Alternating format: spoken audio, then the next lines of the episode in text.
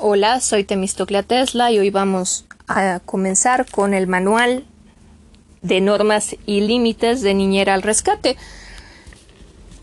Normas y límites. Poner lo mismo que decirle esto no se puede hacer y esto sí. Ponemos límites cuando establecemos un horario y lo cumplimos, pero también cuando prohibimos al niño salir solo a la calle o poner los pies encima del sofá.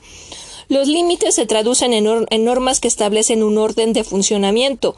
Quienes lo mantienen, los padres, se convierten en figuras de autoridad para el niño. Asimilar y tener límites y normas es necesario para que sepa adaptarse y convivir en sociedad. Hacer de un niño un ser feliz implica que se sienta seguro y protegido, y para ello es preciso que tenga límites. Un niño de cuatro años al que no se le hayan puesto límites tiene muchas probabilidades de desarrollar conductas de desobediencia, exigencias y desorden. Mantener las normas implica decir no. Esto genera conflictos con los niños, pero el conflicto está presente en nuestra vida. Por eso no hay que tenerle miedo, sino aprender a afrontarlo. En este audio vamos a explicar por qué se debe poner límites, cómo aplicarlos con éxito y qué hacer cuando no funcionan. Es cierto que a veces se confunden disciplina y límites con autoritarismo. Debemos abandonar esta idea.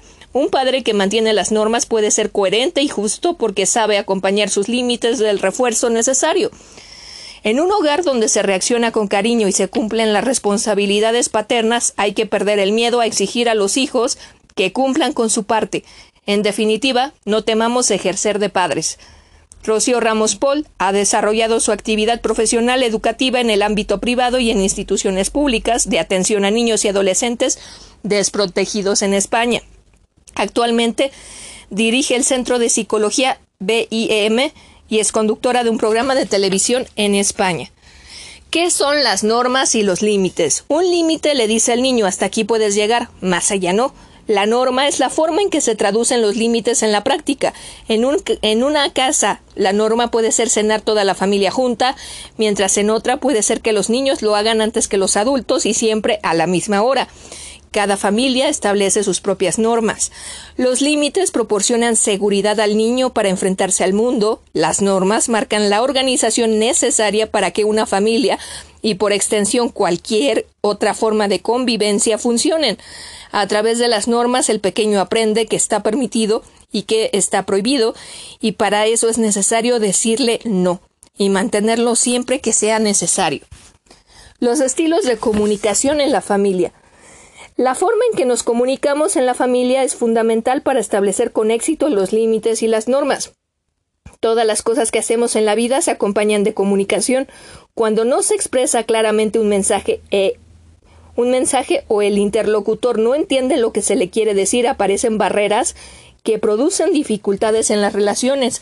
Con los hijos pasa lo mismo. Si los padres son claros en el mensaje que quieren transmitir, si se, si se cercioran de que sus hijos los entienden, si escuchan con, con, atención lo que estos tienen que decir, se puede establecer una relación de respeto y entendimiento.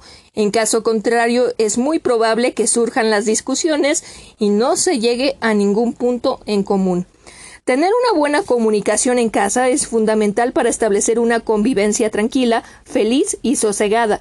En este, en este en esta parte nos, nos, perdón, nos proponemos definir los elementos que facilitan la comunicación y las dificultades que se presentan con más frecuencia. La comunicación sirve para establecer contacto con las personas, dar o recibir información, expresar o comprender lo que pensamos, transmitir nuestros sentimientos, compartir o poner en común algo con alguien, relacionarse. Elementos que facilitan la comunicación. Son tres. Escuchar activamente, habilidad para motivar, empatía. Y cuando se ponen en marcha aumentan la probabilidad de que el niño entienda lo que se desea de él. También consiguen que el pequeño se sienta escuchado. Esta forma de escuchar consiste en mantener una conducta que le dé a entender al niño que se está atendiendo lo que dice, como por ejemplo mirarlo a la cara o colocarse a su altura para hablar con él. La habilidad para motivar, también conocida como refuerzo social, consiste en señalar al niño cuánto nos gusta comunicarnos con él diciéndole cosas como me encanta que hablemos o, ahora entiendo lo que quieres y mantener la atención sin dejar que nada nos distraiga. Es importante buscar el momento adecuado y hablar a menudo con los hijos. La empatía está muy ligada a la, habilidad para ponerse en el lugar del otro. Se trata de entender lo importante que son para el niño sus cosas, aunque para los adultos sean naderías. Los padres han de saber transmitir a sus hijos que lo suyo también es importante. Si se quiere poner en marcha estos elementos facilitadores, habrá que desarrollar habilidades como las siguientes dar información positiva, emitir mensajes coherentes que no den lugar a contradicciones, expresar sentimientos positivos y negativos, crear un clima emocional de cariño y respeto que facilite la comunicación, pedir y escuchar la opinión de los demás. Cuando comunicamos un mensaje verbal, nuestras palabras van acompañadas de gestos, posturas, tono de voz, miradas y un sinfín de recursos que constituyen la comunicación no verbal, es decir, Combinamos el lenguaje verbal y el gestual. Este último es tan importante que en caso de contradicción con lo que estamos diciendo, será la comunicación gestual la que se imponga como verdadera.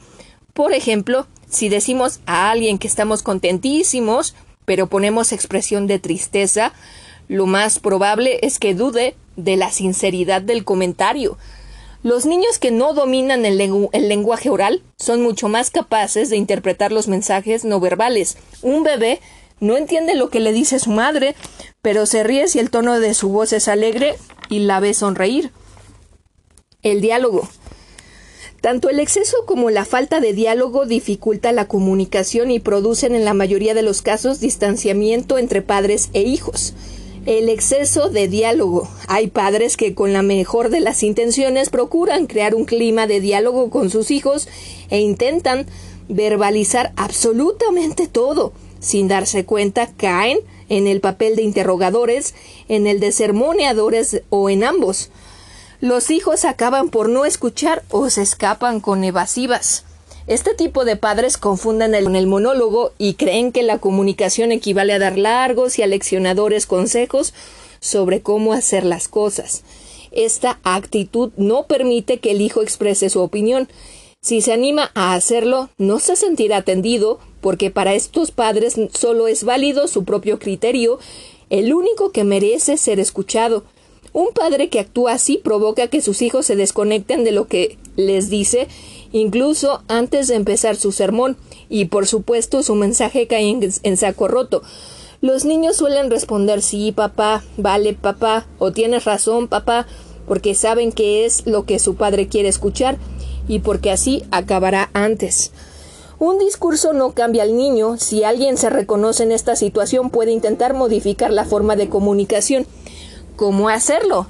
Hay que dar tiempo al pequeño para que entienda lo que se le ha dicho. Tras una pausa, se le puede preguntar qué opina, así es más fácil ponerse en su lugar. Adoptar una postura de escuchar activamente y demostrar que estamos prestando atención a lo que dice. Esta manera de actuar facilitará que se repita las situaciones de diálogo. Un diálogo es una interacción y para que sea posible es necesario que los silencios permitan la intervención de todos los participantes. Los silencios son fundamentales en el diálogo. Para evitar lecciones magistrales, además de las pautas del silencio, es preciso dejar que el otro se exprese, darle la posibilidad de réplica, recoger su argumento y admitir que puede no coincidir con el nuestro, aceptar que su opinión cambie nuestro punto de vista, la falta de diálogo. No hablar con los hijos supone una grave limitación de la comunicación. Las prisas, llegar cansados a casa o no dar importancia a charlar todos los días con el niño son actitudes que le transmiten que no es importante, que su vida cotidiana no tiene interés para sus padres. Existen muchas familias cuyos miembros viven bajo el mismo techo pero son grandes desconocidos. Es cierto que debido a la falta de diálogo disminuyen los conflictos, ya que no se habla y el roce es menor. Pero se pierde la oportunidad de disfrutar de esos maravillosos ratos en los que todos cuentan cosas que los vinculan afectivamente. Gracias a esos momentos dejan de ser un grupo de personas que viven juntas y se convierten en una familia que convive. Es conveniente reservar un tiempo todos los días puede ser el almuerzo o la cena, en el que no exista otra actividad más importante que escucharse los unos a otros, sin interrupciones, sin grandes sermones, con una actitud abierta hacia las opiniones distintas y una verdadera predisposición a escuchar lo que dice cada uno. Asimismo, hay que enseñar a los hijos a comunicarse, hacerles ver que lo que dicen es importante y por tanto ellos también lo son. Las familias que dan prioridad a la comunicación entre sus miembros no evitan los conflictos, pero saben cómo resolverlos. Otros errores. Vista la importancia que el diálogo tiene en una correcta comunicación y descrito los dos problemas más frecuentes, existen otros errores que se deben evitar señalar comportamientos negativos como si fueran los únicos que el niño lleva a cabo. Siempre estás pegándole a tu hermana, nunca obedeces, seguro que en algún momento si obedece o juega tranquilamente con su hermana. Es importante expresarse de forma que el niño sepa que el comportamiento es lo inadecuado, no él. Y por supuesto no hay que olvidarse de reconocer y decirle lo que hace bien. No saber interpretar lo que el niño quiere decir realmente, no preguntarlo, no estar atento a lo que necesita, no darle un tiempo para que se exprese o comportarse de forma contradictoria preguntarle un día lo que ha hecho en el colegio y otro día decirle que se calle porque hemos llegado muy cansados del trabajo y no deseamos escucharlo.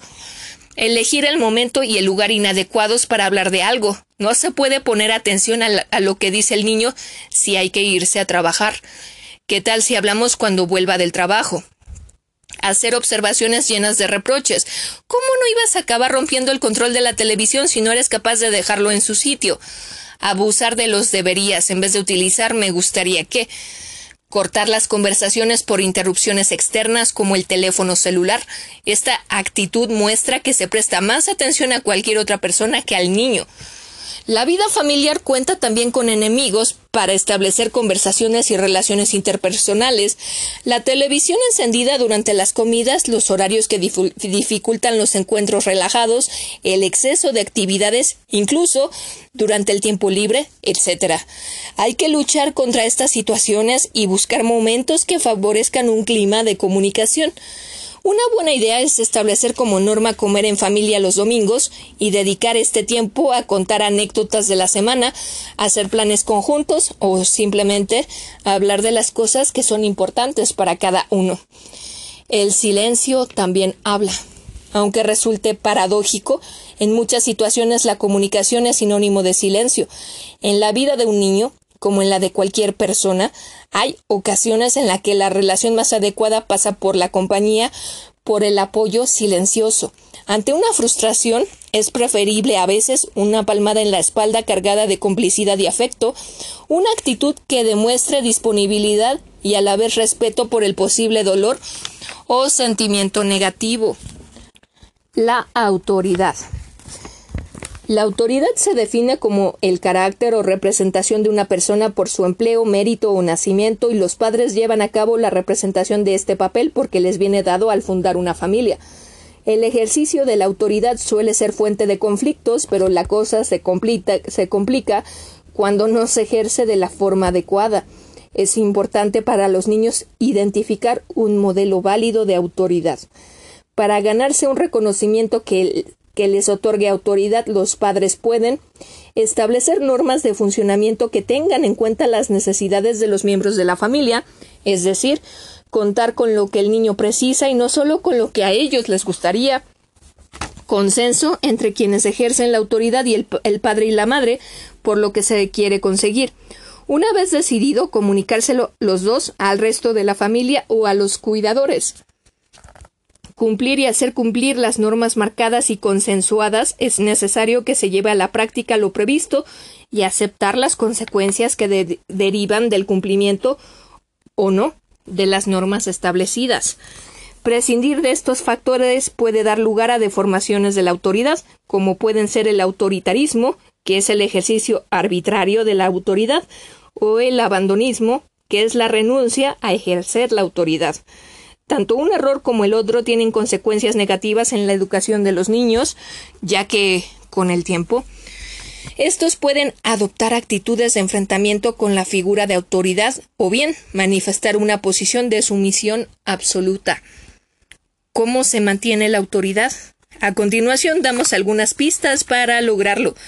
Tener un buen humor, serenidad y paciencia, mantener una línea de actuación coherente, acordar en pareja cómo educar a cada niño, seguir los intereses y problemas del niño, fomentar el prestigio del otro miembro de la pareja, ser firmes, firmes las veces que sea necesario sin olvidar la flexibilidad y el cariño, otorgar valor al buen comportamiento, explicar a los hijos por qué se les corrige, dar suficiente autonomía y libertad.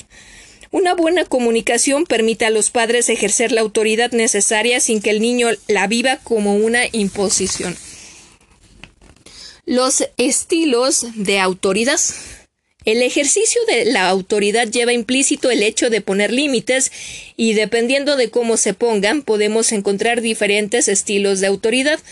El estilo permisivo o sobreprotector, el autoritario y el cooperativo estilo permisivo o sobreprotector. A continuación resumimos algunas características de los padres permisivos. Tratan de evitar que sus hijos se enfrenten a las dificultades de la vida y van quitándoles obstáculos. Bueno, hijo, no te enfades, está bien. Bueno, hijo, no te enfades, está bien, haz lo que me has pedido, pero mañana haces lo que yo te he dicho. No comunican las reglas con claridad y no mantienen los límites. No dan una orientación clara a sus hijos y que crecen sin pautas de conducta estables. Siempre ceden en los conflictos con sus hijos. Como consecuencia, los niños educados según este estilo de autoridad tienden a dar respuestas emocionales desproporcionadas y manifiestan poca estabilidad en sus estados de ánimo. Por ejemplo, lloran porque la comida está caliente, al no tener un código de conducta marcado, no saben a qué atenerse. Son poco confiados, tienen poco autocontrol, suelen ser agresivos e impulsivos. Estilo autoritario. Características de los padres autoritarios. Creen que el respeto de los hijos será mayor cuando más les teman. En los conflictos imponen las soluciones, dirigen y controlan todo el proceso de toma de decisiones, critican a la persona, no su comportamiento temen perder el control de la situación y utilizan órdenes, gritos o amenazas para obligar al niño a hacer algo. Tienen muy poco en cuenta las necesidades de sus hijos, piensan que simplemente deben obedecer sin más contemplaciones porque yo porque lo digo yo. Son muy rígidos en cuanto a las normas y no explican con suficiente claridad los límites. Como consecuencia, los niños educados según el estilo autoritario Suelen enfadarse a menudo, son miedosos y aprensivos, se muestran melancólicos y tristes, albergan sentimientos de culpabilidad, pueden sentir agresividad y odio hacia sus progenitores. Estilo cooperativo. Consideran que se pueden equivocar en sus decisiones. Buscan y potencian que los hijos aprendan de manera autónoma los acompañan y ayudan cuando lo piden, pero evitan solucionar sus conflictos. Potencian el aprendizaje de la toma de decisiones y no temen que sean distintas a las que consideran más acertadas. Permiten que sus hijos se equivoquen. Consideran que los conflictos son un reto para la superación personal. Intentan que las relaciones con sus hijos estén prescindidas por la cooperación establecen reglas, claras y refuerzan o sancionan su cumplimiento manifiestan desagrado ante ciertas conductas y les dicen a sus hijos lo que provoca su comportamiento. Me enfado cuando haces eso. Se muestran satisfechos y seguros y apoyan las conductas constructivas de los niños, ponen especial cuidado en señalar sus conductas inadecuadas. Sus conductas adecuadas, perdón cuentan con sus hijos a la hora de repartir tareas y responsabilidades en casa. Inducen en los hijos habilidades de trabajo en equipo, transmiten la idea de familia como grupo organizado y que funciona con normas que todos cumplen. El estilo educativo que emplean los padres cooperativos con toda probabilidad dará lugar a hijos que desarrollen el sentido de la responsabilidad y asuman las consecuencias de sus actos.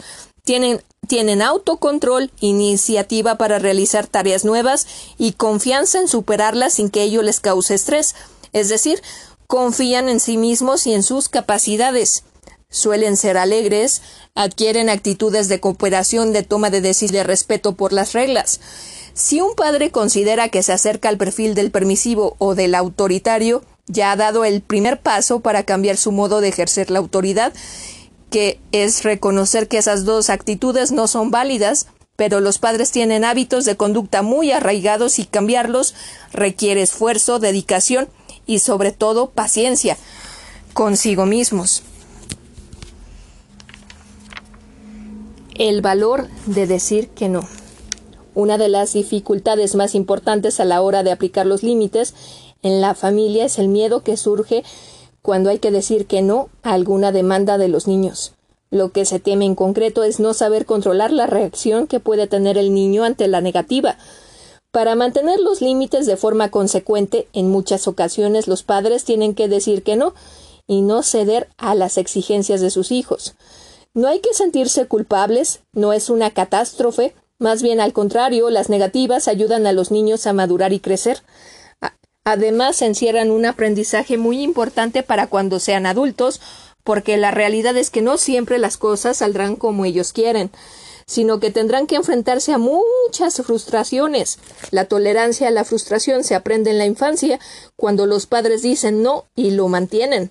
Si un niño no conoce el no eh, del adulto, le costará mucho más hacer frente a la adversidad o lo hará de forma poco adecuada y con más posibilidades de reaccionar de manera ansiosa, depresiva o agresiva. Reflexiones sobre el no. El no, cuando es justo, no culpabiliza a quien lo dice, educa a quien lo escucha. Un no dicho de, con convicción y énfasis no tolera ninguna contradicción por parte del niño, un no poco creíble carece de valor. Decir no a todo aquello que pide el niño es reprimir su iniciativa y no permitir desarrollar la autonomía necesaria para su edad. La importancia de los límites. Para que un niño sea feliz es fundamental que se sienta protegido. El sentimiento de protección aparece si en casa se definen límites y si los padres son firmes y constantes en mantenerlos.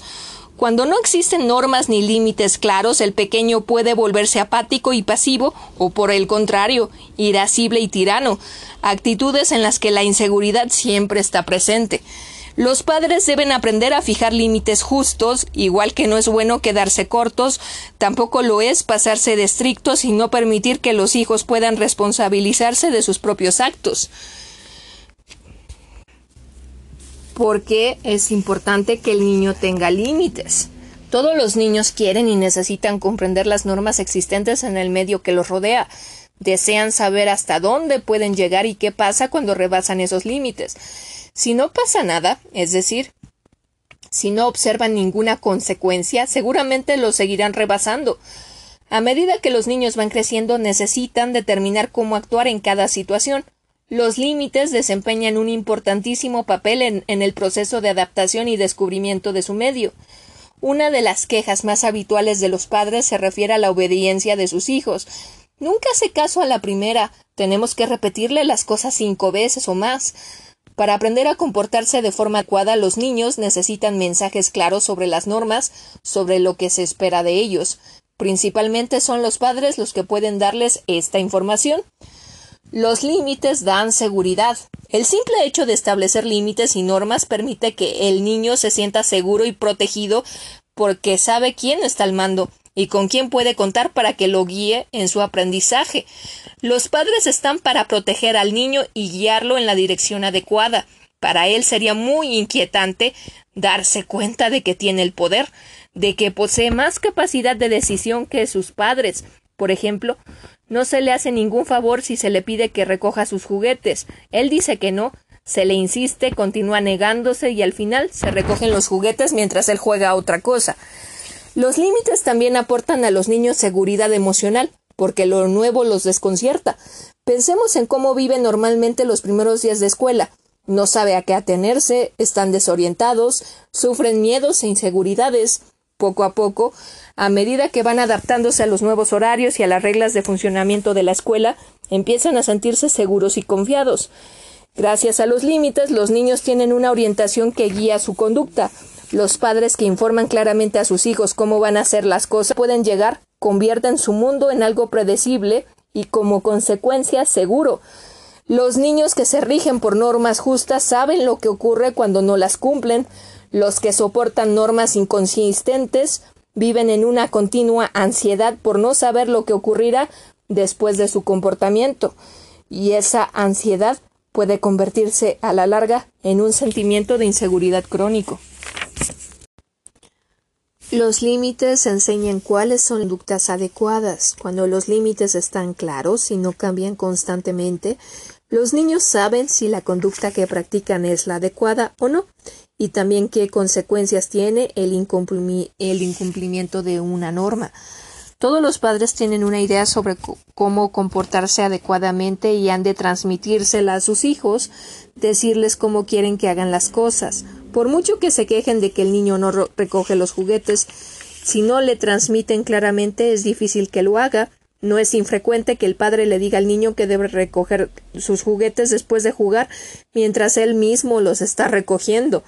De esta forma el niño aprende que no tiene por qué molestarse ya que lo hace su padre aunque le diga muchas veces que recoja. Si en casa no guarda los juguetes porque ha aprendido que los demás lo hacen por él, seguramente en el colegio tampoco se molestará en hacerlo, porque repetirá el comportamiento aprendido en casa, aunque no hacerlo dificulte su integración en clase. Los límites son un aprendizaje fundamental para la vida adulta.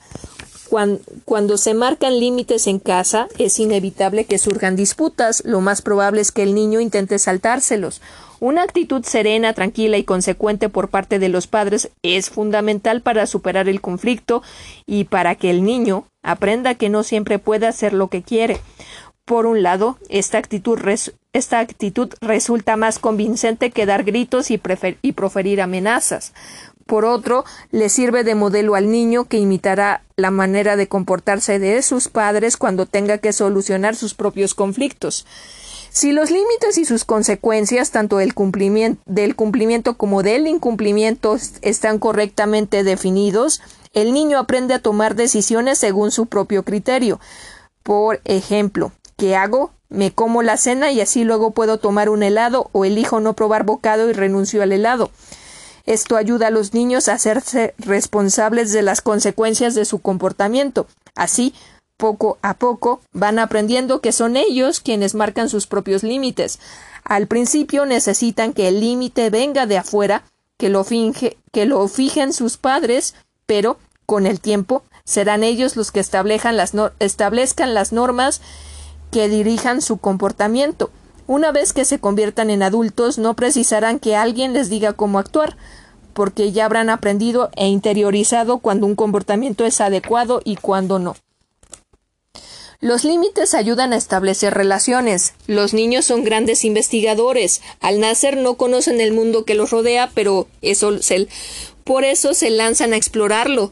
Y qué mejor forma de hacerlo que probar y comprobar las consecuencias de sus actos. Quieren experimentar todo ellos mismos y no les sirve que los padres les adviertan o les cuenten. Necesitan indagar, conocer las consecuencias. Una de las cosas que con más frecuencia exploran es el grado de control o de poder que sus padres tienen sobre ellos. La experiencia les enseña hasta dónde pueden llegar y cuál es su posición respecto a los otros miembros de la familia. Al principio este aprendizaje tiene lugar en el hogar familiar y posteriormente se extrapola a otros ambientes donde existe autoridad como el colegio. Un niño con límites poco claros y definidos se hace preguntas del tipo ¿quién manda aquí? o ¿hasta dónde puedo llegar? y mantiene una incesante lucha con las normas que rige la organización de un grupo. Esa actitud le traerá en muchas ocasiones problemas de conducta en el colegio y rechazo por parte de sus compañeros. Si no se le deja claro lo que debe hacer, mediante el establecimiento de límites adecuados durante la infancia y el seguimiento de que se cumplan, quizá de adulto mantenga el mismo comportamiento y se convierta en un individuo incómodo, probablemente tirano, exigente e incluso agresivo en sus relaciones personales. Sin miedo a los límites. No hay que tener miedo a los límites, no son perjudiciales, sino todo lo contrario. Una educación sin límites no se puede concebir y lo que es peor, no funciona. Los límites son una referencia, ayudan al niño a tener claro qué puede y qué no puede hacer.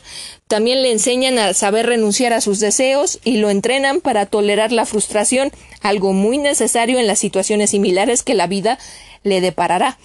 Este proceso paulatino de tolerancia a la frustración le permite manejar la ansiedad y la agresividad. En cada casa debe haber límites, el pequeño ha de conocerlos y saber las consecuencias de su cumplimiento o incumplimiento. Los límites acordados permiten la misma reacción de los padres ante similares situaciones y comportamientos y evitan desprestigiar la autoridad de la pareja delante del niño. Límites muy flexibles que cambien según el estado de ánimo de los padres provocarán inseguridad en el niño.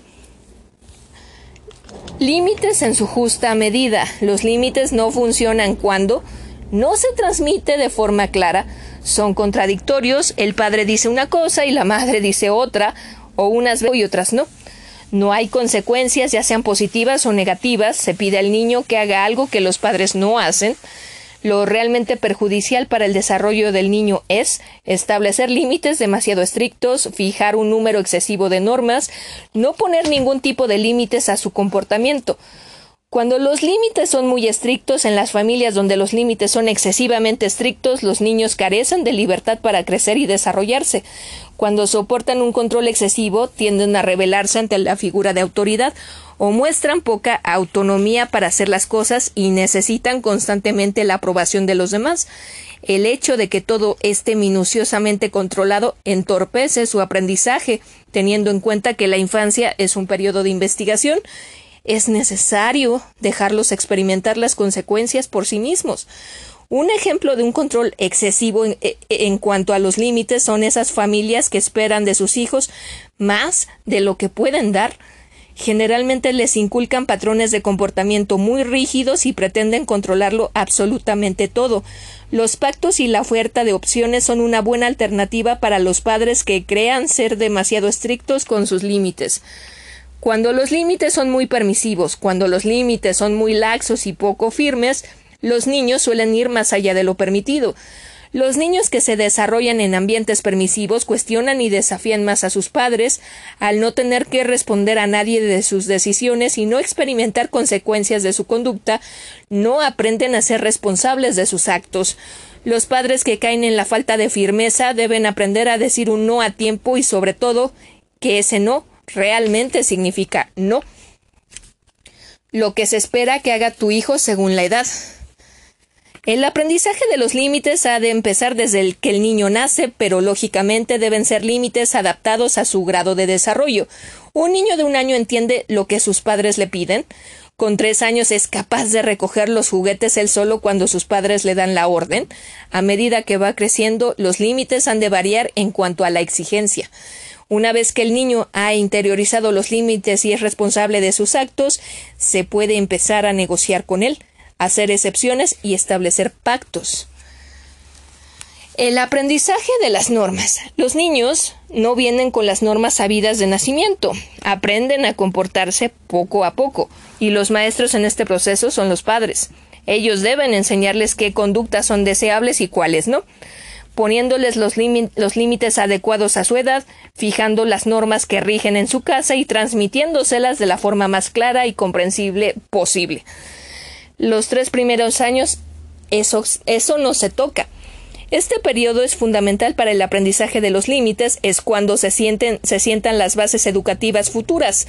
En un primer momento, los límites que se le pongan al niño estarán estrechamente relacionados con los hábitos y las rutinas, como la alimentación y el sueño. Desde el principio se le pueden enseñar un comportamiento adecuado con la comida, siempre claro está, adaptándolo a su edad y características individuales.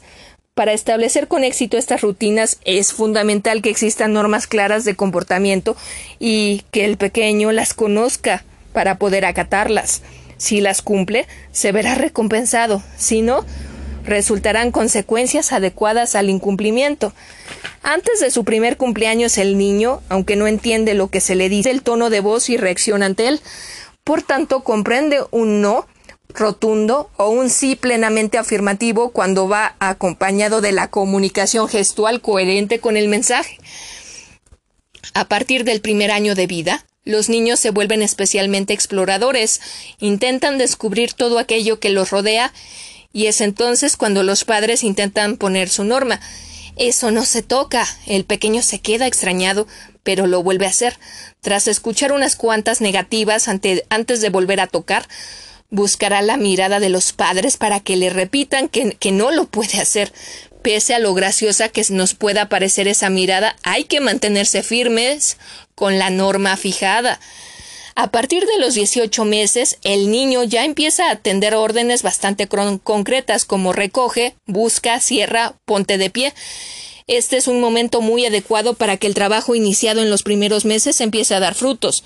Mantenerse constante y firme resulta fundamental para poder afrontar con éxito y sin desesperación el temible periodo que va de los dos a los tres años. En esta etapa los niños se oponen de forma muy frecuente y pueden aparecer los consabidos berrinches, que tanto asustan a algunos padres. Hay que afirmarse en los límites, aunque muchas veces se pueden generar sentimientos contradictorios tales como si no doy a mi hijo todo lo que pide, significa que no lo quiero. Me siento culpable porque lo veo poco, por eso cuando estoy con él lo dejo hacer lo que quiere para un rato que estamos juntos. Cuanto más tengo a mi hijo, mejor. Eso es lo más importante para mí. Pobre que no sufra. Ya le tocará cuando sea adulto. De los tres a los seis años, el niño aprende a obedecer, Muchos padres de niños de tres años se quejan de que les dicen las cosas y no hacen caso. A esta edad, la mejor forma de que aprendan es con hechos, porque todavía no asocian la orden con la respuesta esperada. Cuando se le dice al niño que recoja los juguetes, es preciso acompañarlo y enseñarle cómo llevarlo a cabo, pero cuidado, los padres no deben terminar por hacerlo por, ellos.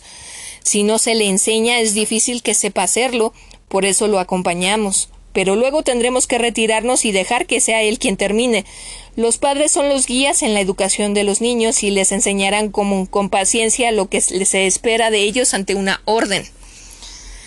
Otro error bastante común es decirle recoge, lávate las manos y siéntate a la mesa para cenar. Demasiadas órdenes juntas. Seguramente en el camino se le olvidarán las cosas que debe hacer. A esta edad hay que presentarle las instrucciones de una a una y darle tiempo para que cumpla la primera antes de indicarle la segunda. Y no olvidemos la parte final, importantísima para el aprendizaje de los límites reforzarlo siempre que lo haga. Qué bien has recogido los juguetes. A medida que el niño va creciendo, ha de incorporar nuevas responsabilidades cada vez más complejas, puesto que va adquiriendo las habilidades necesarias para desempeñarlas. El nivel de desarrollo motor y de adquisición de, habilidades será fundamental para pedirle determinadas conductas que a la vez van a potenciar su autonomía. Por ejemplo, ordenar a un niño de dos años que se vista solo puede resultar complicado si los padres se retiran y esperan que aparezca por el pasillo perfectamente arreglado. Pero si le, ponemos, si le podemos poner los pantalones por las piernas y pedirle que se los suba él mismo, así se le inicia en la tarea y no se exigen cosas imposibles para su edad. Algunos niños de 5 a 6 años tienen hermanos más pequeños con los que surgen disputas. Es un buen momento para fijar las normas de convivencia entre ellos y sobre todo para que conozcan las consecuencias de su incumplimiento. Algunas reglas básicas entre hermanos pueden ser no pegarse ni insultarse, antes de actuar reflexionar sobre lo que van a hacer, establecer pactos entre los padres y los niños con el fin de evitar posibles disputas con juguetes, turnos, etc practicar un trato de respeto, pedir perdón, dar las gracias y solicitar las cosas por favor. A partir de los seis años es hora de recoger los frutos. Es un buen momento para recoger los frutos que hemos sembrado anteriormente en cuanto a la prendina, pero tampoco hay que alarmarse si aún no se ha conseguido, ya que siempre se puede trabajar para solucionarlo, aunque con más dificultad. El niño con un aprendizaje progresivo y correcto en los límites no tendrá ningún problema para adaptarse a las normas del colegio, de casa de los abuelos o de casa de un amigo. Siempre y cuando haya interiorizado los límites, podremos a partir de este momento empezar a ser más flexibles, ya que el niño sabrá perfectamente lo que debe hacer y lo que no, sin que haga falta decírselo en todo momento, aunque de vez en cuando no le venga mal un recordatorio. Si todo va bien, habrá que empezar con los pactos y las opciones de las diferentes normas. El criterio fundamental para pactar o permitirle algo de forma excepcional es que tenga bien interiorizados los límites y que su nivel de cumplimiento sea adecuado. En cambio, cuando un niño no se le ha puesto límites todavía a esta edad, sus padres empezarán a sufrir las consecuencias. Llega la adolescencia, podemos negociar. Si el adolescente ha tenido en su infancia límites bien definidos y sobre todo consecuentes y respetados, se presentarán los conflictos propios de la adolescencia, pero es esperable que el modo de resolverlos sea más eficaz y no aumente los problemas propios de esta etapa. Ahora no hay que perder de vista que el niño ya no está niño y que su criterio es importante y debe ser oído por sus padres. Las negociaciones de las normas son típicas. El adolescente querrá llegar un poco más tarde a casa, pedirá que le aumenten la mensualidad, etc. Poco a poco, mediante diferentes negociaciones, pactos y acuerdos, se irán acordando los intereses del adolescente y de sus padres. Sin embargo, un adolescente sin límites en su infancia seguramente no los tendrá tampoco ahora. Llegará a la hora que quiere que quiera a casa, llegará a la hora que quiera a casa, se levantará cuando quiera y tendrá su habitación desordenada. Y por mucho que se enfaden los padres, será más difícil que comprenda que no puede hacer lo que le dé la gana en todo momento. Intenta hacerlo tú. Poner límites y hacer cumplir las normas significa muchas veces tener conflictos. Hábitos y límites constituyen el grueso de la tarea educativa de todos los padres. Definir y dejar claro que en casa la autoridad son los padres es fundamental para que los límites tengan éxito. Los padres deben creerlo y actuar en consecuencia, los hijos aceptarlo y respetarlo. La desobediencia de los niños no esconde una doble intención, no pretenden hacerles la vida imposible a los padres ni establecer una lucha con ellos. Hay que entender esto para asimilar que estamos educando y no manteniendo un forcejeo que debemos ganar a toda costa. Ellos intentarán saltarse la norma, es su función. Antes de dar una orden. A la hora de recordar una norma será necesario dar una orden al niño.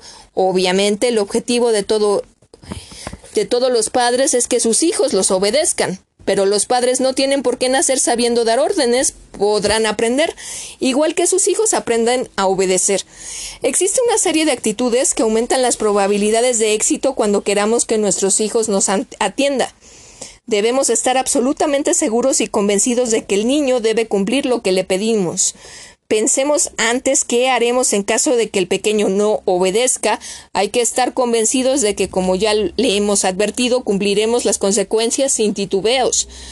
Los gestos dicen mucho de nuestra actitud. Una vez explicada la norma, se traduce en órdenes. Para dar una orden de forma eficaz hay que transmitir seguridad, estar convencidos de que lo que pedimos debe cumplirse, porque de eso dependerá en gran medida que el niño nos obedezca o no. Cuando hablamos de mantener una actitud firme y segura, nos referimos no solo a lo verbal, el contenido, sino también a lo que transmitimos con el resto del cuerpo, gestos, tono de voz, posición del cuerpo, es decir, todo lo que compone la comunicación no verbal. Los gestos deben ayudarnos a apoyar el mensaje verbal. Ante cualquier contradicción, primarán frente a este. Por supuesto, no todos los padres dominan el aspecto gestual, pero cuando pero pueden aprender, porque los niños se fían más de lo que captan en el conjunto de la comunicación no verbal que del lenguaje hablado, que a veces no comprenden. Lo primero será entrenar gestos que transmitan seguridad, firmeza y autoridad. Es probable que si el gesto no es espontáneo, el padre se sienta forzado, pero en cuanto compruebe la eficacia de su nueva habilidad, empezará a usarlo sin darse cuenta, los padres, al igual que los hijos, pueden aprender e, e, incorporar herramientas nuevas a su repertorio. Ensayos ante el espejo. Estar convencido a veces no es suficiente, lo mejor es ponerse delante del espejo y entrenarse. La imagen que nos devuelva podrá aportarnos muchos datos acerca de lo que debemos modificar. Aquí van una serie de componentes de la comunicación no verbal que pueden resultar útiles. Buscar el contacto visual antes de hablar. Si el niño nos mira, es más fácil que nos atienda. Las manos se mueven más, pero se miran menos que la cara. Debemos centrar la atención en los gestos de nuestro rostro. Brazos en jarras y piernas semiabiertas ayudan a expresar determinación en lo que estamos pidiendo. Un carraspeo consciente advierte al niño de nuestra disconformidad con lo que está haciendo sin necesidad de decírselo. Lo mismo ocurre si negamos con la cabeza. Las manos unidas detrás de la espalda junto con la cabeza y la barbilla ligeramente levantadas imprimen un carácter de autoridad. Hay que respetar el espacio personal del niño al menos medio metro, no, no debemos echarnos encima si no queremos parecer agresivos. Para que el niño escuche, no debemos gritarle desde la otra punta de la casa. Hay que acercarse a él, ponerse a su altura, echarse un poco hacia adelante, utilizar el dedo para que fije la mirada y entonces contarle lo que debe hacer. Si no conseguimos que nos mire, podemos utilizar el espacio de los brazos para marcar un círculo imaginario entre él y nosotros, agarrarle sin hacer fuerza, pero con decisión, cogerle de la barbilla y girarle la cara hasta establecer contacto visual. En ese momento y durante unos segundos, es seguro que estará atento a lo que le decimos. En cuanto a la voz, podemos grabarnos dando una orden y comprobar que el volumen sube un poco más de lo que utilizamos con normalidad, lo que no significa que gritemos. Expresamos la orden hablando un poco más lentamente de lo normal. Eso tendrá más fuerza y el niño lo, comprenderá mejor. Además, le transmite calma. Saros, nos referimos solo a la orden, olvidamos las coletillas, los rodeos o las justificaciones, no estamos más de un minuto hablando, somos concretos y vamos al grano. No titubeamos porque nos hemos puesto de acuerdo con nuestra pareja y hemos contado al niño lo que ocurrirá si no cumple lo que le pedimos. ¿Cómo dar una orden? Una vez que hemos evaluado y corregido aquellos aspectos de la comunicación no verbal que pueden aumentar la sensación de tranquilidad y seguridad que requiere el momento, pasamos a aprender cómo dar la orden. 1. Limitarnos a una sola instrucción. Hay que usar un lenguaje que el niño entienda en función de su edad y sus características personales. Si nos dirigimos a él en estos términos, deja de jugar, recoge, prepara la pijama y cuando estés en el baño avísame. El niño a mitad del pasillo ya no se acordará de lo que le hemos pedido para nuestra desesperación. Su capacidad de atención y retentiva es limitada. Ser claros. Los niños necesitan que les pidamos con mucha claridad y de manera específica lo que queremos de ellos. La diferencia entre arréglate y lávate las manos y peínate es notable también para los adultos. 3. Marcar una pausa para ver si el niño nos ha entendido. Pedirle que repita lo que tiene que hacer y las consecuencias de hacerlo o no, para comprobar que ha entendido nuestro mensaje y a partir de este momento dejaremos de decírselo, ahorrándonos el enfado que supone esta situación. Si el niño ha escuchado y repetido lo que queremos que haga, no hay por qué insistir, sabe perfectamente lo que tiene que hacer. 4 repetir el mensaje. Este paso solo es necesario si el niño no ha sabido hacer lo que hemos pedido. 5. Hacer con él lo que le hemos pedido. Podemos acompañarlo a iniciar la acción con él. Una vez que empiece a hacerlo, nos retiramos para que continúe él solo. Así lo ayudamos a que se centre en la tarea sin que pueda despistarse con otros asuntos.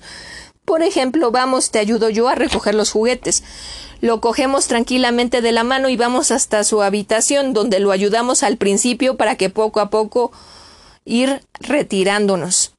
6. Reforzarlo cuando nos, cuando nos haga caso. Es importante premiar al niño con frases como Estoy muy contento por lo bien que lo has hecho o creo que te has esforzado muchísimo en preparar tu ropa. Si además le damos un beso resultará perfecto. 7. No iniciar otra actividad no iniciar otra actividad hasta que no se haya cumplido la orden. Normas de comportamiento para los padres. Los adultos deben comprometerse a no hacer uso de chantaje emocional, no usar frases como eres malo y no te quiero o cómo me puedes hacer sufrir tanto. Es mejor decir te quiero mucho pero me enfado cuando saltas encima del sofá. Amenazas. No recurramos a la amenaza para que el niño obedezca. Puede resultar eficaz en el momento, pero desarrollará miedos posteriores o acabará amenazándonos a nosotros y también a los demás. Negociación de las normas o justificación de nuestra actitud. No hay que darle opciones para elegir. Hasta los cinco años el niño no es capaz de tomar decisiones sencillas entre dos o tres posibilidades. Los niños pequeños no entienden de tratos y los confunde algo que traducen como un cambio continuo de la norma sin saber a qué atenerse. Como consecuencia dejan de respetarla. Risas mientras damos una orden. Haga lo que haga el niño, no debemos eludir la seriedad que en el momento necesita y no podemos permitir que interprete que estamos jugando o que las normas son algo que se puede tomar a broma. Forcejeos y descalificaciones. Por supuesto, no debemos recurrir a ningún tipo de forcejeo o descalificación para obligar el cumplimiento de la norma.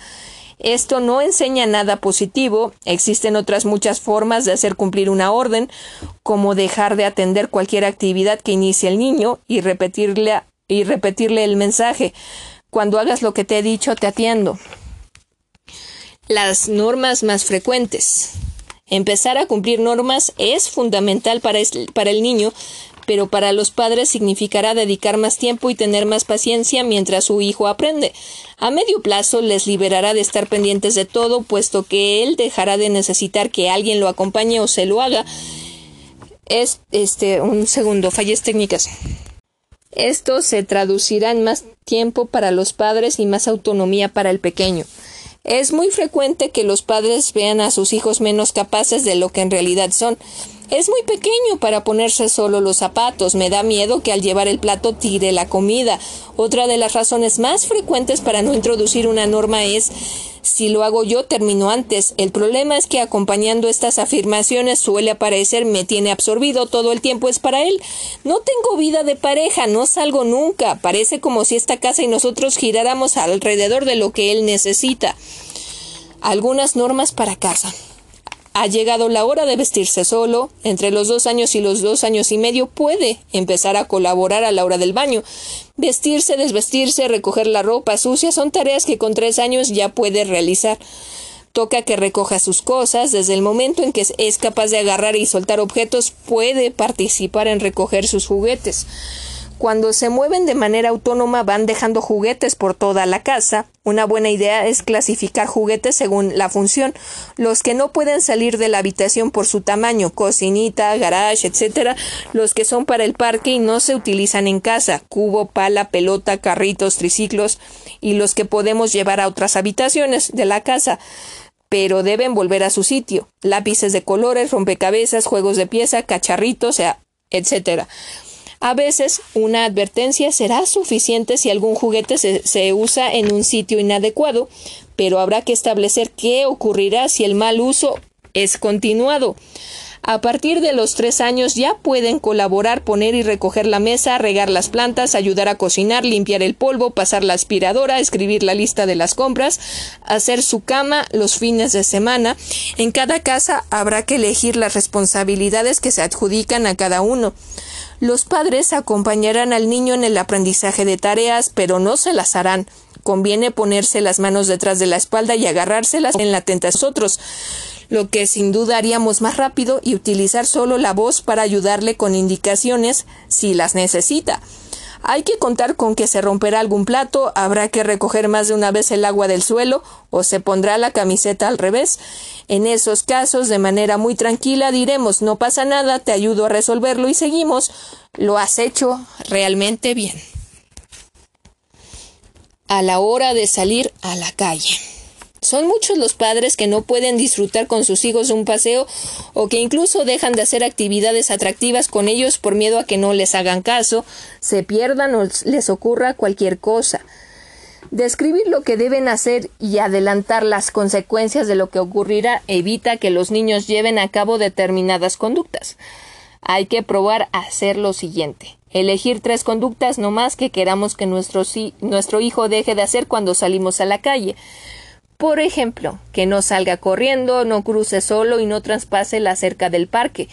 2. Antes de salir de casa nos, nos paramos, nos ponemos a su altura y le decimos lo que debe hacer para permanecer en el parque con los amigos. Los padres no pueden caer en el error de contarle las órdenes en negativo porque no sabría cuál es el comportamiento adecuado. Es más eficaz traducirlas en afirmativo. Debes ir a mi, lado hasta que lleguemos al parque. Para cruzar me darás la mano. Te quedarás jugando en el recinto cercado. Hay que informarle de lo que ocurrirá si cumple y si no cumple las normas. Mientras esto sea así, nos quedaremos jugando con él en el parque. Nos quedaremos jugando en el parque. Si corres, cruzas solo o sales del recinto, nos regresaremos a la casa inmediatamente. Para comprobar si el niño se ha enterado, la única forma es hacerle repetir lo que le hemos dicho. ¿Te has enterado bien? Ahora dímelo tú. 5. Le pedimos que lo repita. Lo que no haya entendido se lo volvemos a explicar. Y solo entonces salimos hacia el parque.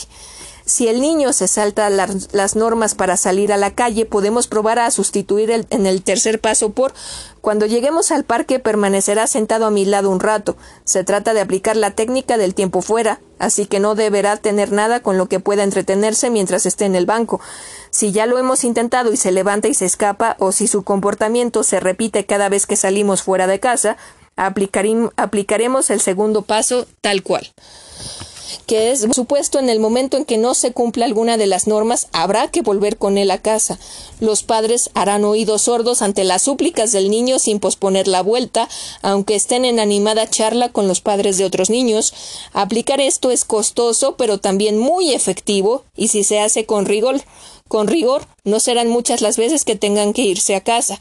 El niño entenderá rápidamente que un mal comportamiento trae siempre consecuencias y modificará su conducta. El cinturón de seguridad. La ley y la protección hacen que sea obligatorio ponerse el cinturón de seguridad, pero los niños aprovechan para quitárselo en mitad de los trayectos. Al igual que en el punto anterior, habrá que explicarle al pequeño antes de salir de casa el correcto comportamiento en el coche y que eso incluye llevar el cinturón de seguridad puesto. Evidentemente hay muchos trayectos y momentos de la conducción que no permiten parar cuando uno quisiera. Por eso es mejor empezar esta técnica en trayectos cortos y no si estamos a punto de salir de viaje. Dado que esta conducta implica riesgos y peligro para el niño, es recomendable aplicarla junto con una tarea reparadora posterior, por ejemplo, ayudar a limpiar el coche por dentro y de nuevo tocará volver a casa en cuanto el niño se quite el cinturón y la situación no permita cambiar de sentido. Si el niño es de los que no están quietos ni un minuto, hay preparando un juego o un juguete que le guste y que solo pueda usar en el coche. Hay que reforzarlo cada vez que mantenga. El comportamiento adecuado eres tan mayor que podemos ir a cualquier parte porque llevas el cinturón puesto y, vas en tu sitio. Una vez que el coche hay que una vez en el coche hay que recordarle la norma de llevar el cinturón hasta el final del trayecto y lo que ocurrirá si la incumple. No está de más pedirle que repita lo que le hemos dicho. No arrancaremos hasta que todo el que vaya en el coche esté en el lugar que le corresponde y lleve el cinturón de seguridad puesto. Es obvio que los padres también. Ellos son el modelo del niño y deben ser coherentes. Si insiste en quitarse el cinturón, habrá que adoptar una actitud de enfado. El padre pausado, tranquilo, pero muy seriamente, debe decirle lo enojado que está lo, lo peligrosa que es su situación y advertir al niño de las consecuencias. Si no te lo pones ahora mismo, regresaremos a casa.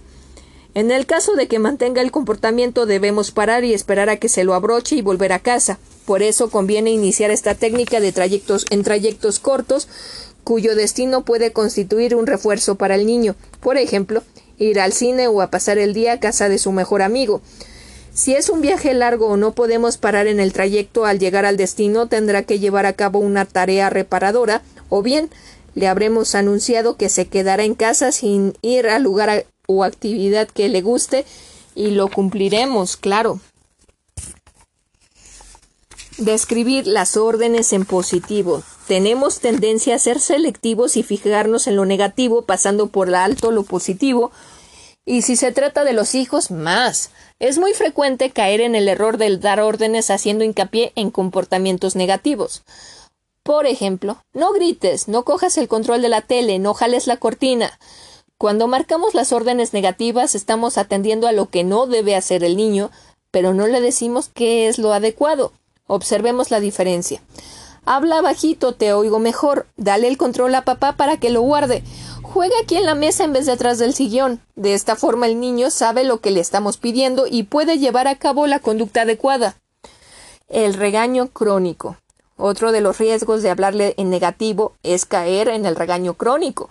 Cuando los padres no dicen al niño qué puede hacer y se limitan a prohibir comportamientos, no se dan cuenta de que así están favoreciendo que los repita porque los atienden. En uno de los ejemplos anteriores, lo más probable es que el niño al que se le ha dicho que no se cuelgue de la cortina vuelva a hacerlo. Al poco tiempo los padres se lo encontrarán allí colgado de nuevo, se disgustarán más y entonces, subiendo el tono, volverán a repetirle. Te he dicho que no tires de las cortinas. Desgraciadamente, al rato el pequeño se colgará otra vez y llegarán y llegados a este punto el padre seguramente estará tan enojado que se acercará, lo cogerá del brazo y con un grito le repetirá ¿Estás sordo? Te he dicho que no te cuelgues de las cortinas. ¿Cuántas veces hay que repetirte las cosas? Vete ahora mismo a tu cuarto y no salgas hasta que yo te lo diga. Toda esta reprimenda irá acompañada de un sentimiento enorme de frustración por haber perdido la calma y no ser capaz de manejar la situación acertadamente. Si esto se vuelve habitual, el niño asimilará que haga lo que haga, detrás va un regaño. El padre, sin darse cuenta, habrá disminuido los refuerzos a comportamientos adecuados. Como consecuencia, con el tiempo su reprimienda no tendrá ningún efecto sobre el niño, que se seguirá colgándose de las cortinas. Al padre le costará cada vez más evitar esta conducta. A mi hijo los castigos y los regaños se le resbalan, dirá hay más probabilidades de que los padres se ahorren esta situación si la primera vez que ven a su hijo jalando la cortina se acercan a él, hacen un gesto de desaprobación y tranquilamente le dicen ven conmigo, trae tu juego y ponte aquí en la alfombra. Luego lo, lo cogen de la mano, se sientan en el sitio indicado y juegan. Como puede verse, lo que ha cambiado es el signo de la orden, que deja de ser negativa y en positivo se le da al niño una alternativa de comportamiento dificultades y cómo solucionarlas. El cumplimiento de las normas es fuente de conflicto entre padres e hijos. Conflicto forma parte de la convivencia. Esto no debe impedir a los padres mantener sus límites, sino que ha de ser aliciente para aprender a solucionar las dificultades de manera que el resultado sea positivo para ambas partes. Reacciones frecuentes cuando cuando a los niños se les dice no. Cuando un padre da una orden como hemos indicado, tiene muchas probabilidades de que su hijo la cumpla. Pero, pero, esto no significa que siempre vaya a tener éxito. En no pocas ocasiones el niño se negará a hacer lo que se le ha pedido y el padre debe estar preparado para cuando esto ocurra. Antes de avanzar en este punto, hagamos una pausa. Existe una edad los terribles dos y tres años, en que la búsqueda de autonomía lleva a los niños a enfrentarse a la norma continuamente y la manifestación más clara es que dicen por sistema no a todo lo que sus padres les piden y junto con esto otra fase tú no, yo solo. Si el pequeño se encuentra en este momento evolutivo, lo primero que deben hacer los padres es no desesperarse. Lo segundo es no atender a sus negativas, es decir, hacerse los sordos cuando el niño diga no y optar por darse la, la vuelta una vez que se le ha dado la orden y esperar a que lo haga. Suele ocurrir que al no encontrar a quien demostrarle su capacidad para oponerse, el niño empieza a hacer lo que se le pide. Acercarse y cogiéndole de la mano con tono firme, empezar a hacerlo con él. Insultos y malas contestaciones. Entre los comportamientos más frecuentes que llevan a cabo los niños cuando deciden negarse a algo que se les pide están los insultos y las malas contestaciones.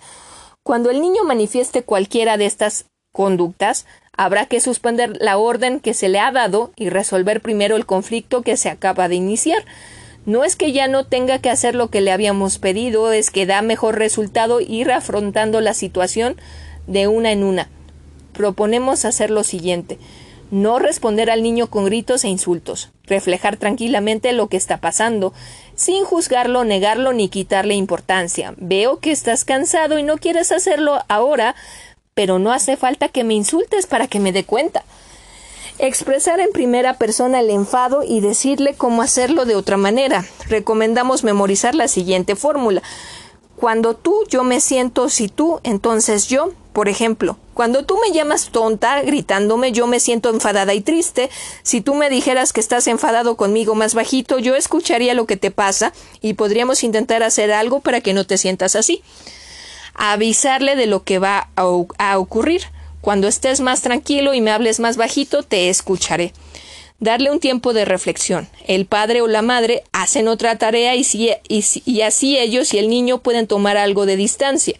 Cuando ambas partes están muy alteradas y se mantienen en la misma situación, es muy probable que entren en escenas de los gritos, las amenazas y todo aquello que conviene evitar. No se puede perder la calma, hay que tranquilizarse antes de seguir retomar el contacto. Tras este tiempo, el padre debe repetirle al niño cómo quiere que se dirija a él. Ahora que estamos más tranquilos, cuéntame bajito lo que te ocurre.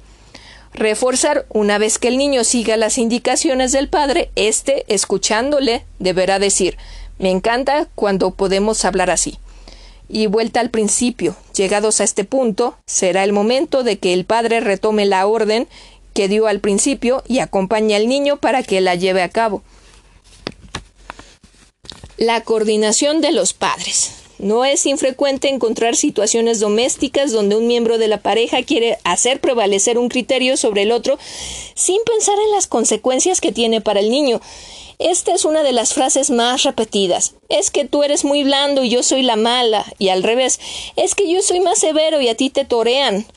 La falta de tiempo es uno de los condicionantes para poder establecer criterios unificados sobre las normas de la casa y cómo mantenerlas. Otras veces se debe a lo que cada uno traemos de nuestra historia y educación.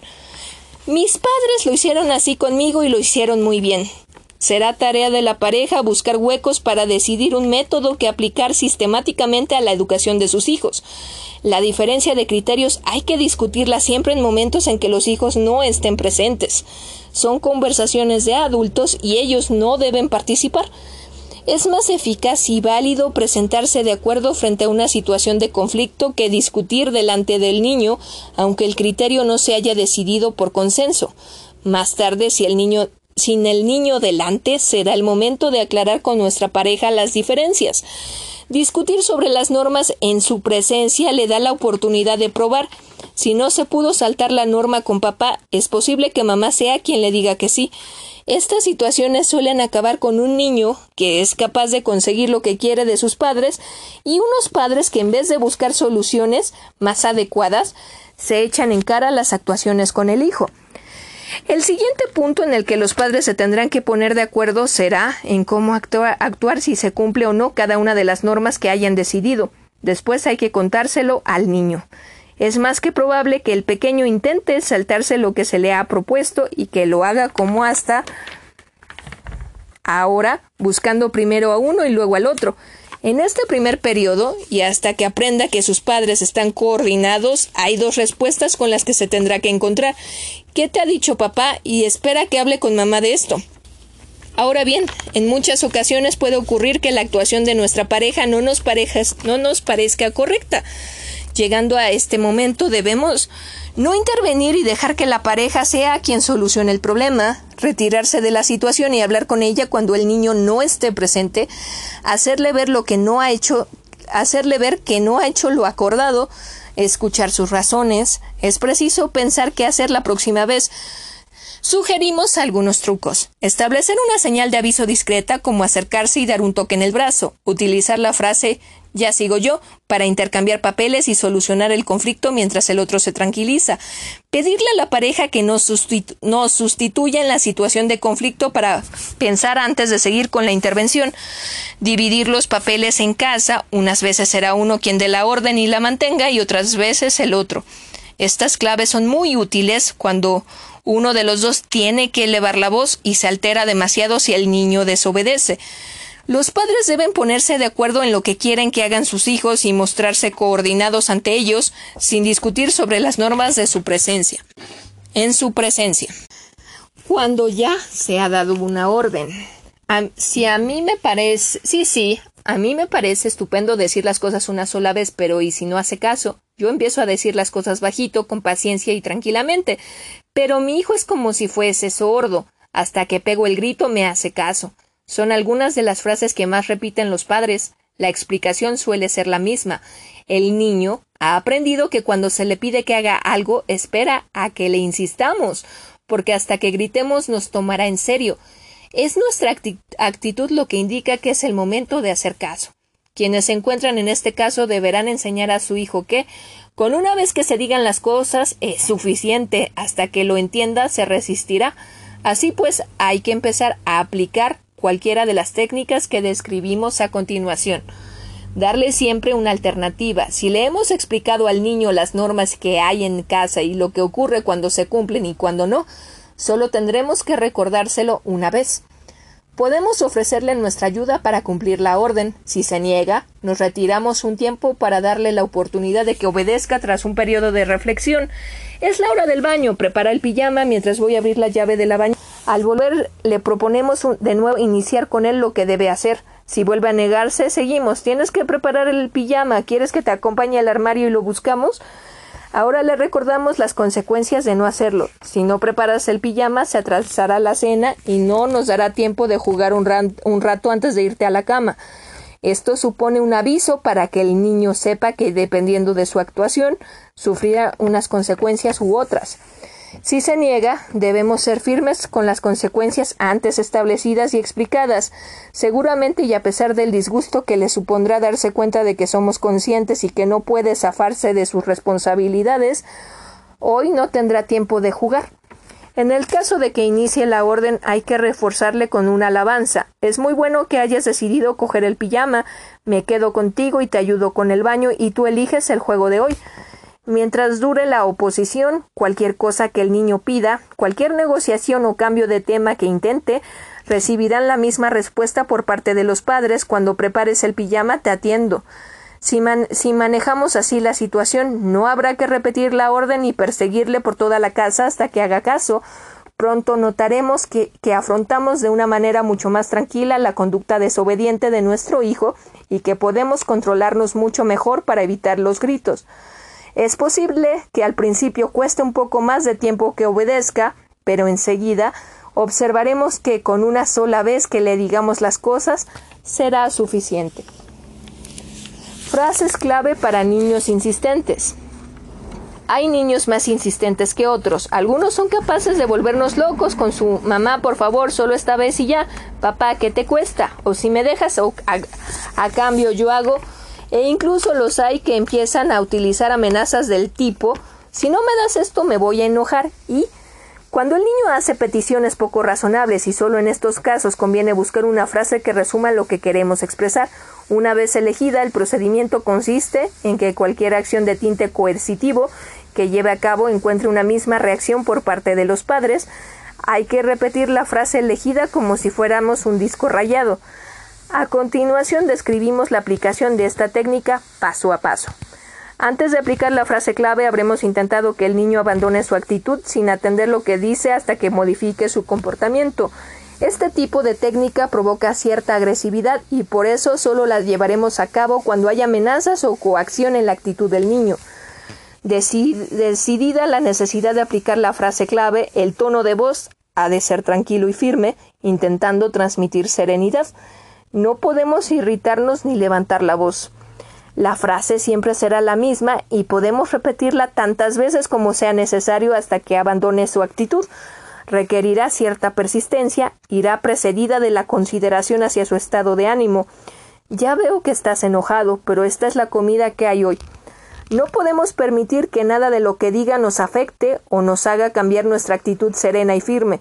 Hay que estar preparados porque esta técnica lo enojará mucho, ya que desmonta los argumentos que hasta ahora le, le han valido para conseguir lo que quería. Repetiremos tranquilamente la frase sea cual sea el argumento o excusa que plantee el niño. No me gusta, quiero otra cosa. En el momento en que abandone la actitud que nos ha llevado a utilizar la frase clave, habrá que reforzarlo con algo así. Me encanta que te sientes a comer. ¿Cómo te ha ido hoy en el colegio? Casos prácticos, pequeños problemas con grandes soluciones. Esta casa es una ruina. Eso decían Paloma y Javier cuando contaban cómo sus hijos de cuatro, seis y ocho años se habían adueñado de la casa. Nos pasamos el día pendientes de ellos, no tenemos tiempo para salir con amigos ni para nuestras aficiones. Es llegar a casa del trabajo y empieza la locura.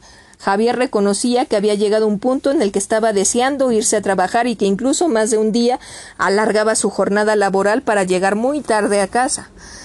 ¿Cuáles eran las normas de casa? ¿Las normas? Las normas se las saltan en cuanto las damos y mira que les pedimos por favor que hagan caso. Les suplicamos y les damos muchas oportunidades y opciones, comentaba Javier. Empezamos con paciencia, hablando bajito, dando razones para todo y parece que no escuchan y van a, parece que no se escuchan y van a hacerlo, pero no.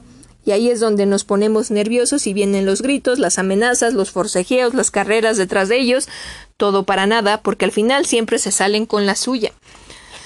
Nos gustaría poder comer todos juntos o que se fueran a la cama a tiempo, contaba Paloma, pero Carmen la pequeña come mal Así que, como es lentísima, la ponemos media hora antes en el salón a ver si viendo los dibujos come algo. Cuando los otros ven lo que hace su hermana, empiezan a decir que tienen hambre y no esperan ni a poner la mesa. Antes de que nos demos cuenta, se han puesto su plato en la cocina y están comiendo lo que quieren. Luego está la lucha de los deberes. Se sientan conmigo en la cocina, pero se pelean, se ríen o se cansan y se van. Llevo tres días persiguiendo a Mario el mayor para que se bañe. Ha decidido que lo hará cada tres días y no hay quien se lo quite de la cabeza.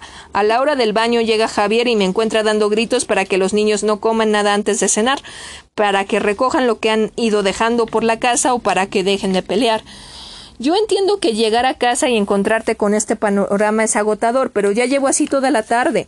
Y si dijeras que se, que se cena y a la cama, continuaba Javier, contaríamos con un rato de relajación, pero no, hay que poner una película, la que ellos quieran, y mira, nosotros con tal de que paren un rato lo que sea. Entonces recogemos todo lo que ha quedado desordenado, la mesa, la cocina, y cuando caen agotados en torno a las diez de la noche, con mucho cuidado para no despertarlos, los llevamos a la cama. La situación en casa de Paloma y Javier no es infrecuente. En muchos hogares no hay horarios establecidos ni tareas de las que responsabilizarse porque es mucho más cómodo que los padres lo hagan todo. Mientras estos se consuman y dejen de disfrutar de la maravillosa tarea de ser padres, los niños aprenden a llevar el timón de la casa. Habla de establecer, había que establecer normas en este caso relacionadas con los horarios y los hábitos. Antes de ir al colegio, Mario, Jorge y Carmen tendrían que vestirse y desayunar. El que acabara a tiempo podría ver un rato las caricaturas hasta la hora de irse. Los tres tendrían que comer a la misma hora, la una y media, en el mismo sitio y la misma comida. Todos pondrían la mesa y la recogerían. A las cuatro y media tendrían que hacer los deberes Jorge y Mario, cada uno en su habitación, mientras Paloma acompañaba a Jorge. Mario intentaría hacerlo solo y al finalizar le expondría sus dudas a la madre. Carmen permanecería en su habitación dibujando. A las cinco y cuarto, si, estaba, si todo estaba recogido, bajarían un rato al parque con los amigos, pero para salir sería condición indispensable haber recogido los juguetes, los libros del colegio y todas sus cosas. A las siete estarían en casa y cada uno prepararía su pijama. A Carmen la ayudaría Paloma, mientras que Jorge y Mario lo harían solos. Todos tendrían que desvestirse, ducharse y recoger la ropa sucia y el baño. A Carmen se le prestaría algo de ayuda. A las ocho Javier cogería el relevo de Paloma y se, se, ocuparía de poner la mesa con los tres niños. Una vez puesta, cenarían todos juntos. Terminada la cena, podrían ver la televisión hasta las nueve. Para sentarse a verla tendrían que haber terminado de cenar y hecho sus tareas. Con el fin de que cumplieran con sus nuevas responsabilidades, se propuso un sistema de puntuación para las tareas. Si al final del día un niño había hecho todo, se le daría una estrella. Quien reuniera seis estrellas al terminar la semana elegiría una actividad para el domingo, como ir al campo, al cine o al zoológico. Si más de uno conseguía las seis estrellas, acordarían el plan. Cada niño dispondría de una tabla donde apuntarían sus puntos. Paloma y Javier debieron aprender a elogiar al que realizara las tareas y no atender al que comprometieron a cumplir las consecuencias de que no lo hicieran, no ver los dibujos por la mañana, no salir al parque, no ver la tele después de cenar. Los primeros días fue un poco difícil. Mario, Jorge y Carmen no entendían ni querían aceptar las nuevas normas, y Javier y Paloma tuvieron que armarse de paciencia para mantenerse firmes. Con un tono tranquilo repetían una y otra vez la frase clave es tu tarea, debes hacerla. En muy poco tiempo los niños, motivados por conseguir los puntos y viendo que sus padres atendían al que realizaba las tareas, comenzaron a dejarse llevar por la nueva organización de la casa. Pronto entendieron que no les valía de nada los berrinches, los gritos y otros comportamientos negativos. La primera vez que Paloma y Javier recogieron todas las estrellas de los tres niños no lo podían creer. Los tres decidieron ir al cine y pasaron una divertida tarde en familia. El esfuerzo y la nueva actitud de Paloma y Javier hicieron posible que la frase esta casa es una ruina pasara a ser me encanta pasar tiempo en mi casa. Un horario con tareas y rutinas refuerza reforzar los comportamientos adecuados y no atender los inadecuados permitió cambiar la situación. La nueva actitud de los padres ayudó a cumplir los objetivos. Rosa y el cinturón de seguridad. Los padres de Rosa de tres años estaban desesperados porque no conseguían que su hija viajara en el coche con el cinturón de seguridad abrochado. Se bajaba de la silla y no paraba de moverse por el vehículo. Los padres habían decidido no salir de viaje si no era en tren o avión. Había que diseñar un plan para solucionar el problema. Para empezar, se eligieron un par de trayectos cortos dentro de la ciudad donde vive esta familia, a la casa de los primos y a la alberca del, del barrio. Ambas actividades le encantaban a Rosa, pero para ir tendría que ser en coche, no en autobús, como habían hecho hasta el momento. Los padres dibujaron con Rosa las siguientes normas. En el coche se va sentado en la silla, hay que llevar el cinturón de seguridad abrochado y no se suelta la hebilla hasta llegar al sitio. Después colgaron los dibujos dentro del coche. Llegó el día de ir a casa de los primos de Rosa. Antes de salir le hicieron repetir a la niña las normas. Una vez que estuvieron seguros de que se las sabía, le recordaron las consecuencias de no seguirlas. Rosa, si te quitas el cinturón de seguridad antes de llegar y te levantas de la silla, Pararemos el coche hasta que te lo abroches y nos regresaremos a casa. Rosa dijo que sí a todo. Se subió al coche y a, a los diez minutos se quitó el cinturón de seguridad. Sus padres se mostraron firmes y pararon hasta que Rosa se volvió a sentar y poner el cinturón. Luego, sin mediar palabra, regresaron a casa. No atendieron los lloros ni los ruegos de Rosa, y cuando empezó con las amenazas siguieron comentando entre ellos otros asuntos como si no oyeran a la pequeña. Para ir a la alberca los padres repitieron el proceso, pero antes de salir de casa le facilitaron a la niña un juego para el coche. Rosa se sentó, se abrochó el cinturón y se puso a jugar. El padre arrancó y empezó el trayecto. La niña no se movió. Cuando llegaron a la alberca felicitaron a Rosa por su comportamiento en el coche. A partir de ese primer éxito fueron haciendo trayectos cada vez más largos, pero no se vieron obligados a regresar a casa en ninguna ocasión más. Rosa aprendió cómo ir en el coche y supo que si mantenía la actitud correcta llegaría al destino, que es mucho más divertido que volver a casa. ¿Qué se ha conseguido? Hay muchas justificaciones para evitar el no a nuestros hijos, a veces por el miedo a no saber cómo afrontar el conflicto, otras por culpa del poco tiempo que pasamos con ellos, en ocasiones simplemente por cansancio. Cuando llegan los terribles dos y tres años, nuestro hijo, que todavía no sabe expresar con palabras lo que ocurre, soluciona cualquier contrariedad con berrinches muy desagradables. Cedemos a caprichos que creemos sin importancia y momentáneamente nos sentimos aliviados. Hemos conseguido que se calle, esté tranquilo y nos deje respirar. Tras un tiempo premiando esta conducta suele ocurrir que lo que antes eran caprichos ahora son exigencias, que vienen acompañadas de reacciones cada vez peores a las negativas. A medio y corto plazo el niño ha aprendido que la estrategia de molestar mucho es válida para conseguir lo que quiere. Si convertimos en costumbre el binomio llorar con cedo, nos encontramos, nos encontraremos con que a largo plazo se generalizan este tipo de comportamientos esto es, me acostumbro, me acostumbro a que lo que deseo lo obtengo y que los demás bailan. Pensemos en ese niño de adolescente, no se ha encontrado con el no y por tanto no sabe cómo se soluciona un conflicto. Por el contrario, tiene claro que con determinadas conductas, muchas veces de tipo agresivo, consigue lo que quiere. También podemos encontrarnos con un adolescente que no entiende lo que significa hacer un esfuerzo por lograr algo, puesto que todo lo que quiso de pequeño se lo dieron. La adolescencia es una etapa en la que la fuerza del grupo es mayor que cualquier otra. Es importante decir que no, pero hay que haber aprendido antes a hacerlo. Si en casa todo ha sido si es, si es para evitar el conflicto, lo que él ha aprendido es que la forma de solucionar los problemas que se derivan de negarse a algo es aceptar todo lo que el grupo diga. Imaginemos, eres un aburrido, qué cuate, tómate algo a ver si te animas. Según el modelo que ha conocido el día de hoy, lo más con decir que no. Por eso lo que enseñamos a nuestros hijos en edades muy tempranas es y aún aceptando que pueden ser un argumento muy simplista de la chuchería en el supermercado, hemos pasado a no saber decir no al alcohol. Cualquier aprendizaje que no se da en el momento que corresponde es mucho más difícil de aprender con posteridad. Por eso, no tengamos miedo a la reacción de nuestros hijos cuando les decimos no, porque así les enseñamos cómo hacerlo el día de mañana.